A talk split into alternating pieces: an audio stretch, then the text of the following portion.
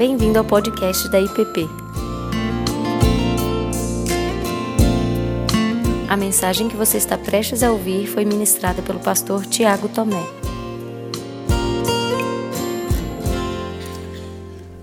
Meus irmãos, os convido a abrir a Bíblia, livro de 1 João, finalzinho da Bíblia, epístola de 1 João.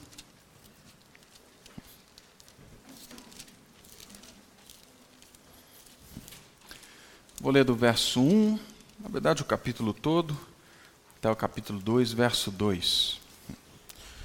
João 1, a partir do verso 1.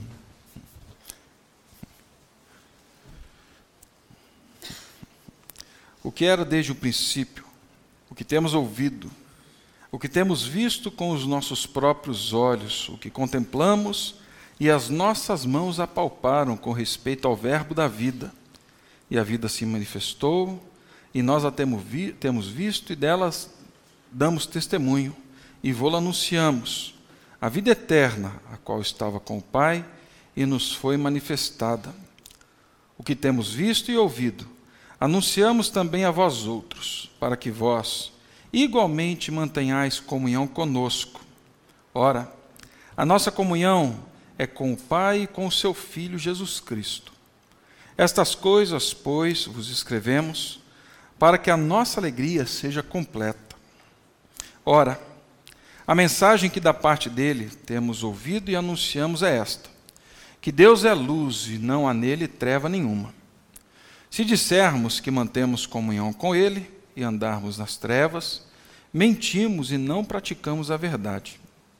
Se, porém, andarmos na luz, como ele está na luz, mantemos comunhão uns com os outros, e o sangue de Jesus, seu Filho, nos purifica de todo o pecado. Se dissermos que não temos pecado nenhum, a nós mesmos nos enganamos e a verdade não está em nós.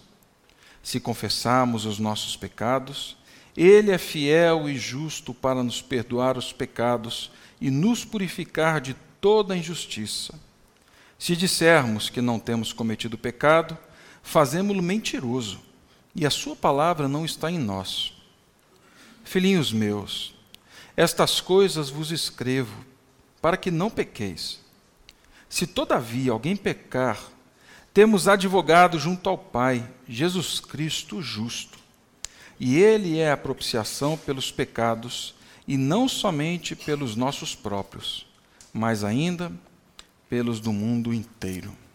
Amém.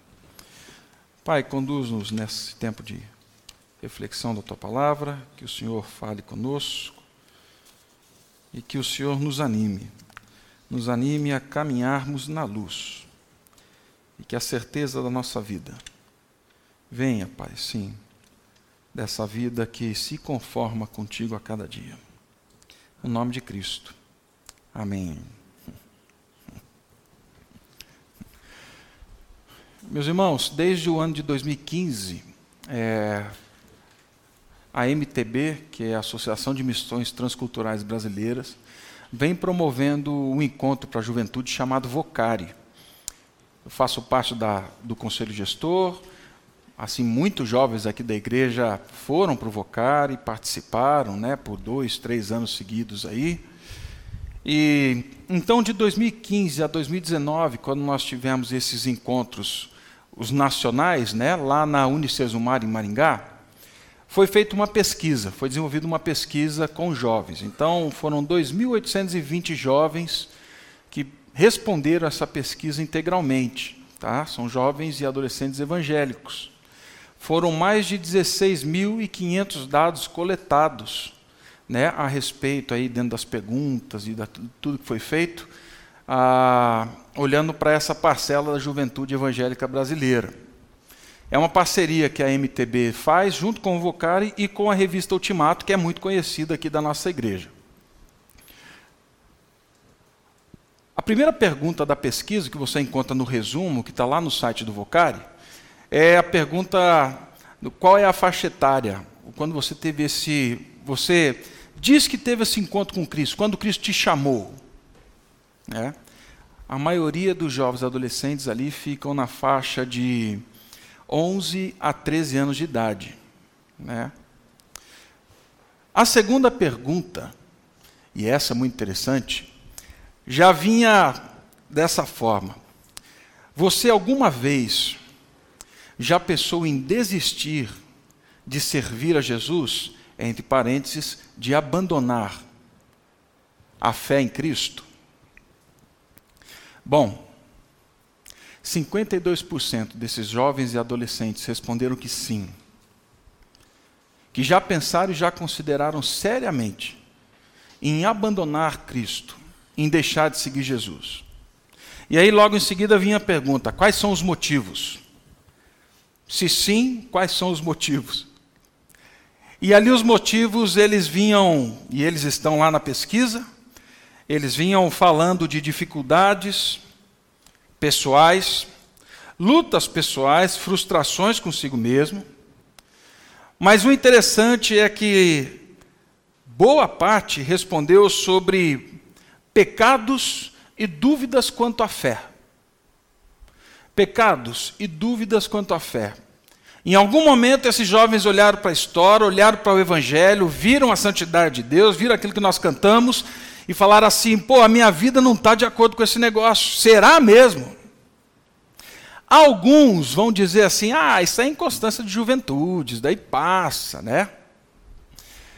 Ó, oh, meus irmãos, eu arrisco dizer que, e aí eu não vou falar que não são, não somos poucos os que em algum momento da história, da caminhada da fé, por algum fator desses que eu citei aqui, ou outros mais complexos, mais profundos, mais delicados, não só pensaram em desistir de Jesus, como realmente se afastaram da fé. E aí talvez na tua cabeça alguns irmãos, amigos venham e falar assim: "Poxa, eles perderam essa batalha".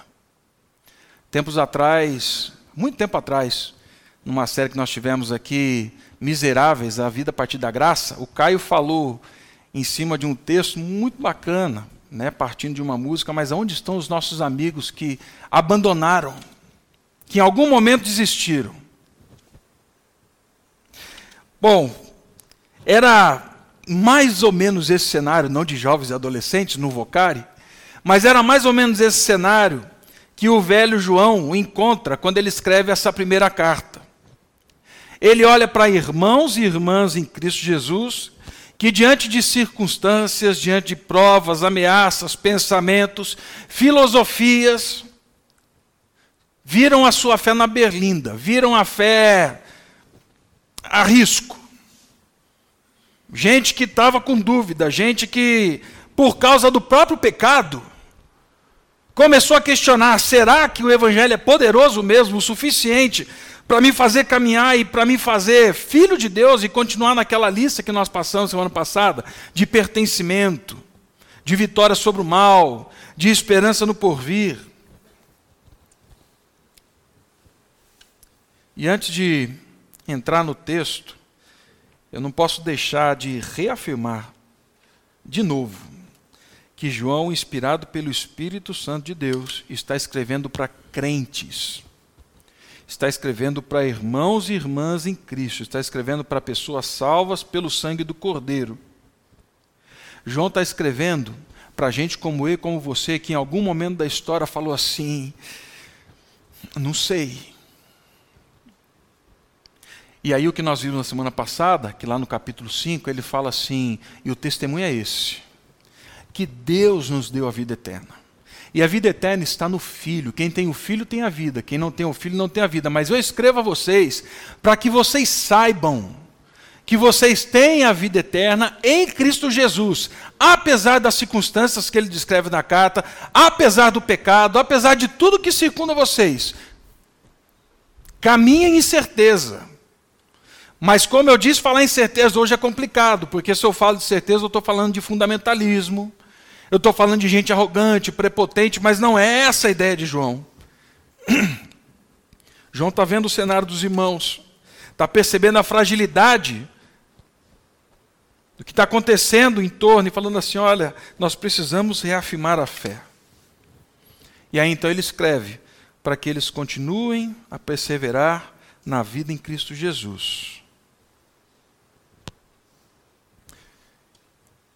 Bem, nessa construção da certeza, da certeza da fé, que nós temos a vida eterna, João inicia então a sua carta falando de um testemunho histórico, de um testemunho da vida e da luz que veio a nós, falando da vida e da salvação que veio a nós. E nós lemos aqui do verso 1 ao verso 4, onde João diz assim: O que era desde o princípio, o que temos ouvido e o que temos visto com os nossos próprios olhos, o que contemplamos e as nossas mãos apalparam com respeito ao Verbo da vida. O que temos visto e anunciamos, eu pulei o verso 2, também a vós outros, para que vós igualmente mantenhais comunhão conosco. Ora, a nossa comunhão é com o Pai e com o Filho Jesus Cristo. Essas coisas, pois, vos escrevemos para que a nossa alegria seja completa. Assim como no seu evangelho, Jesus, João inicia a sua carta dando um testemunho público, né? um testemunho pessoal, um testemunho ocular da encarnação de Cristo. Ele aqui faz da mesma forma. E hoje pela manhã o presbítero Caio na aula passou por esse texto.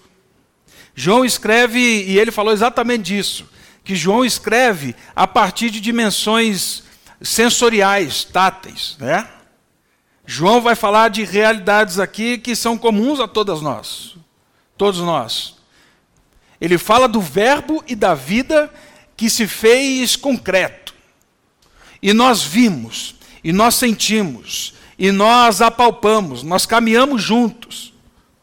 A manifestação, a manifestação da vida veio a nós de forma que nós compreendemos. Eu sentei com ele, eu entrei no barco com ele, eu caminhei com ele, nós dormimos no mesmo local, eu vi ele passando todas as dores e os sofrimentos.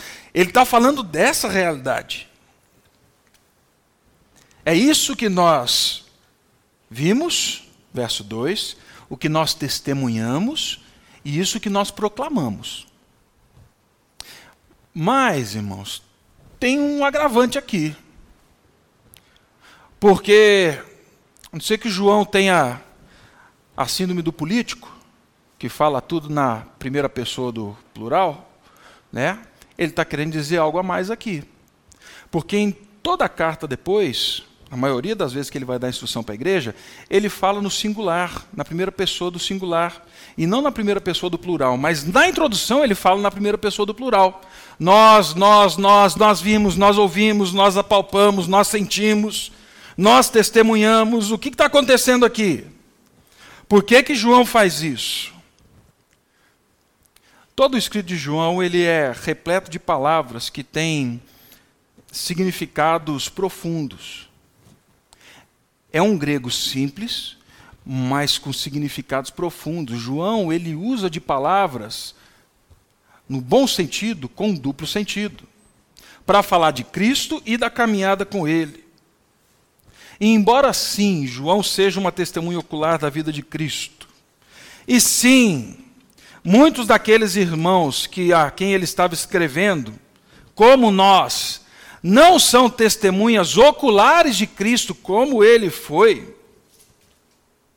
O que João considera é que todos aqueles, aqueles irmãos daquela igreja, que creram em Cristo Jesus, que tiveram um encontro com Cristo Jesus, faziam parte dessa mesma comunidade de discípulos de Jesus que provaram sim de um testemunho real, de um Cristo verdadeiro, encarnado.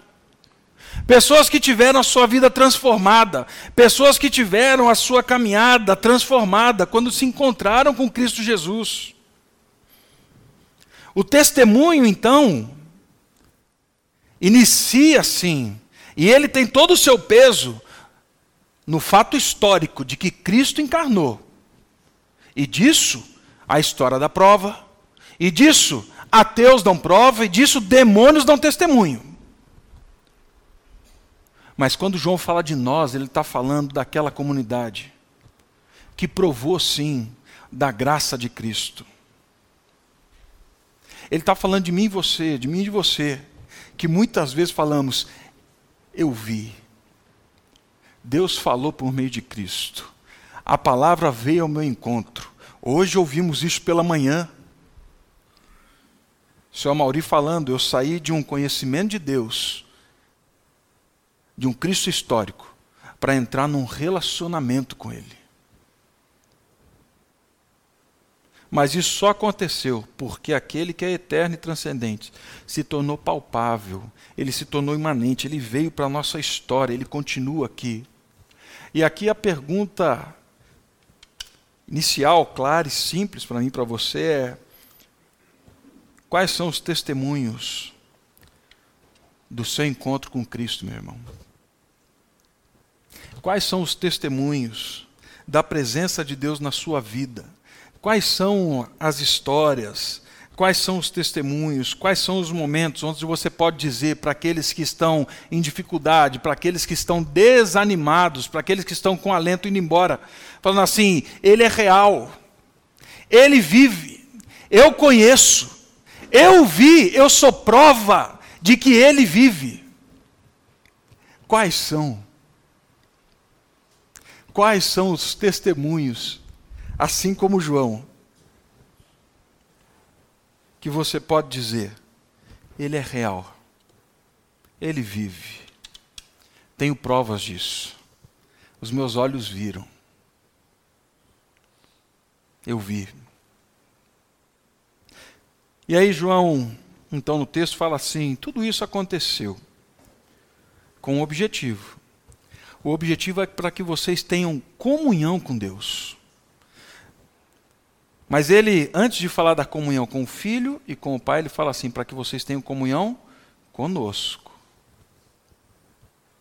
A comunhão com o Pai e com o Filho passa pela confissão de Cristo e chega nos relacionamentos da igreja, chega nos relacionamentos dos irmãos.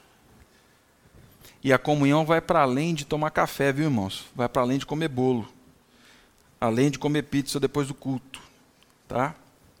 essa comunhão se relaciona com essa, essa reconciliação para com Deus. Essa comunhão, ela está relacionada com uma mistura de vida, de forma que eu vou me tornando meu irmão, meu irmão vai se tornando como eu sou, e nós vamos nos tornando mais parecidos com o pai e com o filho. É para isso. Foi por isso que ele veio para nos reconciliar, para nos trazer vida. E nisso nós vamos encontrar alegria. Porém, no meio do caminho, João, realista e claro, ele deixa para mim e para você explícito uma grande verdade. E que muitas vezes é uma crise para aqueles jovens e é uma crise para mim e para você.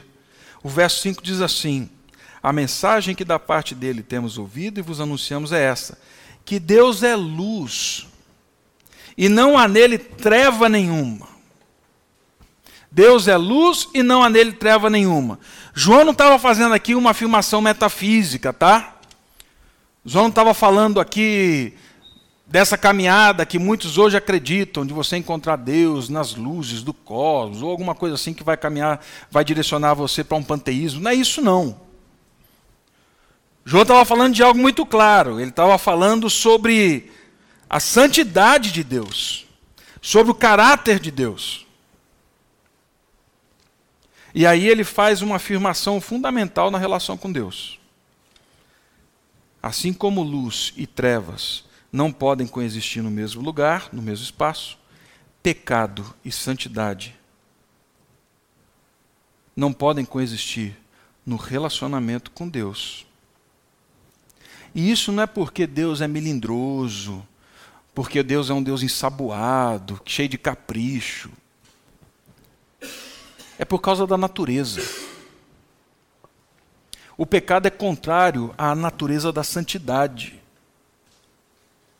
E aí João então vai listar dois problemas que talvez essa igreja enfrentava.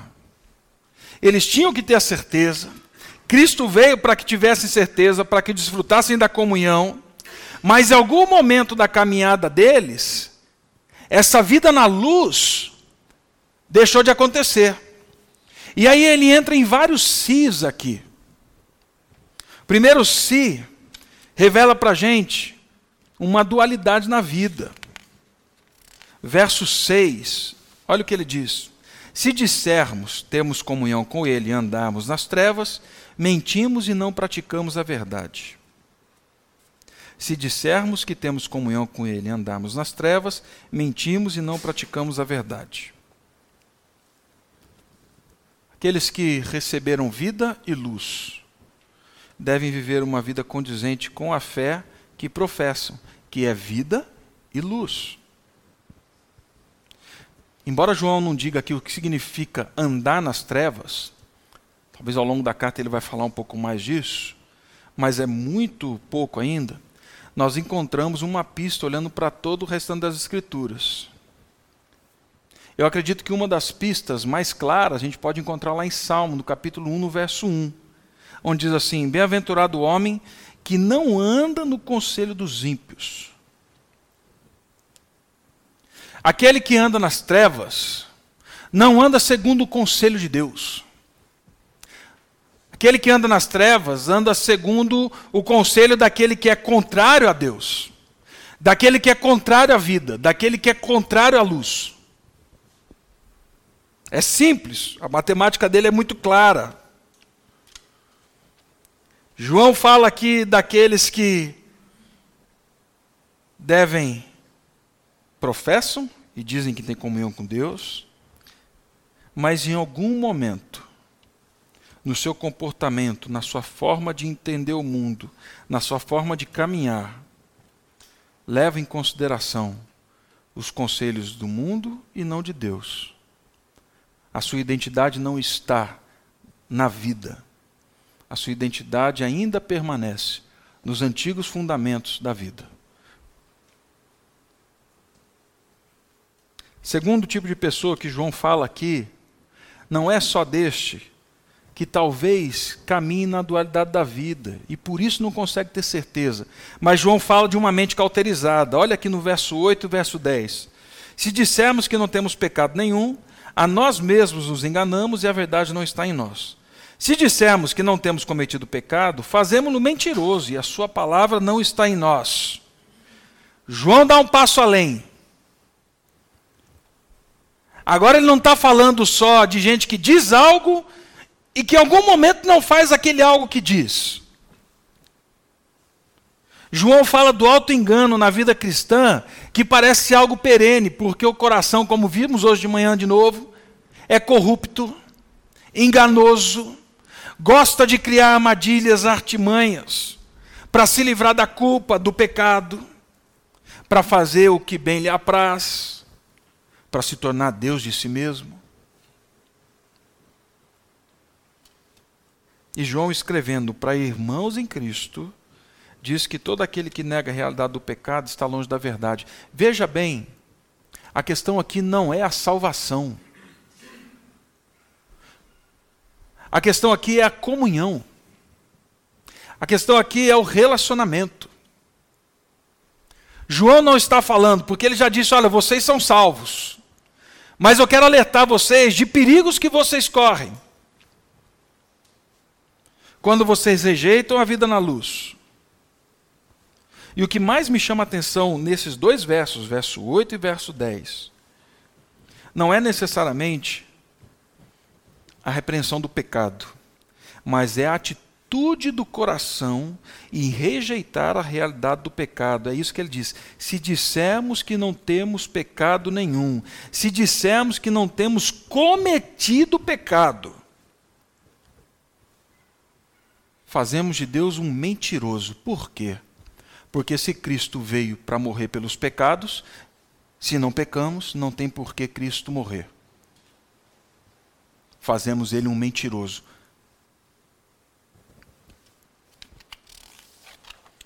Se nós parássemos por aqui, se o texto parasse por aqui, eu acredito que um misto de desespero nos acompanharia. Ou, o que é muito mais comum a nós crentes, é desenvolvermos uma espiritualidade moralista. Porque diante dessas coisas todas que ouvimos até agora, eu tenho que fazer. Eu tenho que ser. Eu tenho que correr atrás. Eu tenho que, de alguma maneira, fazer um sacrifício para ser aceito por Deus. Mas João deixa claro que a lógica dele não é uma lógica moralista. Nós não fazemos e andamos na luz para sermos salvos. E isso é assustador para muitos irmãos. Porque a interpretação crítico-narrativa, em algum momento, vai olhar para o texto e vai ver letra. Mas a redentiva histórica vai perceber a graça de Deus no meio disso tudo, e que é o que João faz. Verso 7. Se porém, se porém andarmos na luz, ou seja, se porém o conselho sobre o qual nós andamos e direcionamos a nossa vida é a luz, ou seja, é Deus, ou seja, é Cristo Jesus. Como Ele está na luz, mantemos comunhão uns com os outros, e o sangue de Jesus, seu Filho, nos purifica de todo pecado. Verso 9: Se confessarmos os nossos pecados, Ele é fiel e justo para nos perdoar os pecados e nos purificar de toda injustiça. Se de um lado João reconhece que há impossibilidades que talvez nos desanime na caminhada da relação, da comunhão com Deus. E essa realidade, nesse primeiro capítulo, é sim o pecado. Ele fala de uma realidade muito maior e libertadora. Há como caminhar na luz. Há como ter relacionamento com Deus. Há como ter comunhão com os santos. Há como viver, sim, na luz de Cristo. Mas a minha suspeita é que esse andar na luz que ele diz aqui no verso 7 diz respeito não aos nossos atos, não às nossas ações de justiça, porque se fosse nós estaríamos perdidos, irmãos. Eu creio que este caminhar na luz esteja intimamente ligado com o verso 9 se confessarmos os nossos pecados. Esse caminhar na luz diz respeito ao reconhecimento do pecado e ao quebrantamento diante daquele que está pronto a nos dar vida. É uma confissão não só como um ato de entrega de um erro, mas é a confissão daquele que reconhece que não pode ser quem era e que quer ser quem Deus chamou para ser: santo, luz, aquele que testemunha de vida. Então, se negamos, fazemos Deus mentiroso, mas se confessamos, andamos na luz. E nós encontramos perdão e para testificar disso, verso 2, verso 1 e 2 do capítulo 2, João ainda diz: Filhinhos meus, estas coisas vos escrevo para que não pequeis. Veja bem, o, o tiro na lua é esse. Que não pequem. É para isso que estamos caminhando. Virá o dia em que não pecaremos. Virá o dia em que o pecado já não existirá. Contudo, se alguém pecar, temos advogado junto ao Pai, Jesus Cristo justo. Ele é a propiciação pelos nossos pecados, e não somente pelos nossos próprios, mas ainda pelos do mundo inteiro. Depois de alertar, então, os seus irmãos sobre a negação do pecado, a racionalização do pecado, João, num tom muito afetuoso, ele diz o seguinte: para vocês que se veem ameaçados pelo pecado, para vocês que não conseguem lidar com ele, para vocês que até acham que a rejeição dele é o melhor caminho, eu digo que o quebrantamento, a confissão, esse é o caminho para a comunhão. Por quê? De novo ele volta para Cristo. Porque temos junto ao Pai um paracleto, um advogado, Jesus o justo. Então, quando somos vistos por Deus, somos vistos mediados pelo sangue do Cordeiro, mediados por Jesus Cristo, mediado pelo justo, mediados pelo Cordeiro da propiciação. É assim, é dessa forma que somos vistos. Por isso, apesar do pecado, tenho a certeza da comunhão com Deus. Apesar do pecado, caminhem, sim, em confissão. Caminhem em exame de vida, mas de entrega, porque este caminhar é o caminhar na luz. Este caminhar é o que vai dar vida, porque este caminhar é o caminhar mediado por aquele que pode nos levar de volta a Deus. E aí eu volto à pergunta, né? Talvez olhando para sua vida, sua história. Talvez olhando para aqueles pecados com os quais você luta. Talvez olhando para as questões da mente que te assombram, talvez dúvidas. Você já teve desejo de desistir de seguir Jesus? Quais eram os motivos ou quais são? Se você tem a resposta, que bom. Que bom. Porque o local para você depositar essa dúvida, o local para você colocar esse desespero do pecado que te persegue, é aos pés de Cristo. Ele, somente Ele, é o caminho para a comunhão com Deus. Se por um lado temos pecados que nos impedem de chegar a Deus, por outro lado, o caminho aberto por Cristo Jesus, da propiciação, é sim, vocês não vivem mais em trevas. Eu convido vocês para andar na luz. Meus irmãos, eu gostaria de orar com vocês.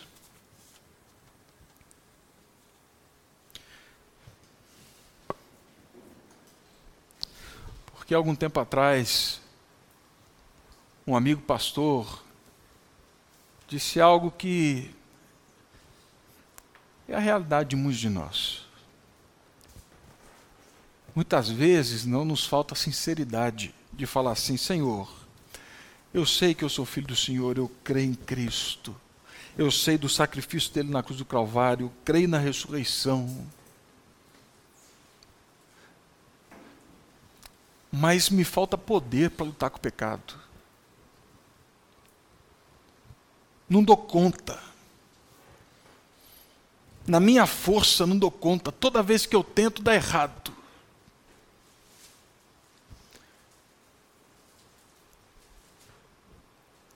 Gostaria de orar com você, meu irmão. Gostaria de orar com você que fez essas orações muitas vezes, sozinho, chorando, clamando a Deus, falando assim: Eu quero andar na luz, eu quero ter a certeza obtida da vida eterna, porque eu vejo, e eu vivo na luz e eu caminho na luz. Então nós vamos orar, peço que você abaixe sua cabeça.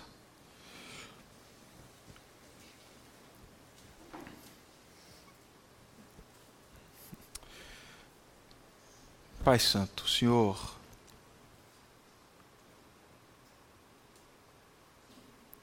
o Senhor nos deu testemunho de vida. E o testemunho é este: que o Senhor enviou teu filho Jesus. Prova de amor, de reconciliação, de que o Senhor quer que saiamos das trevas para vermos na luz. Mas é fato, Pai, que assim como aqueles irmãos do passado, muitas vezes a caminhada no pecado, as escolhas que fazemos, a forma como lidamos com o pecado só nos afasta da luz, só nos afasta da comunhão. Pai Santo, que clamamos a Ti nessa noite é para que o Senhor haja e que o poder do Teu Espírito Santo abunde, Pai, sobre estes que confessam seus pecados a Ti, que sabem que não são quem eram,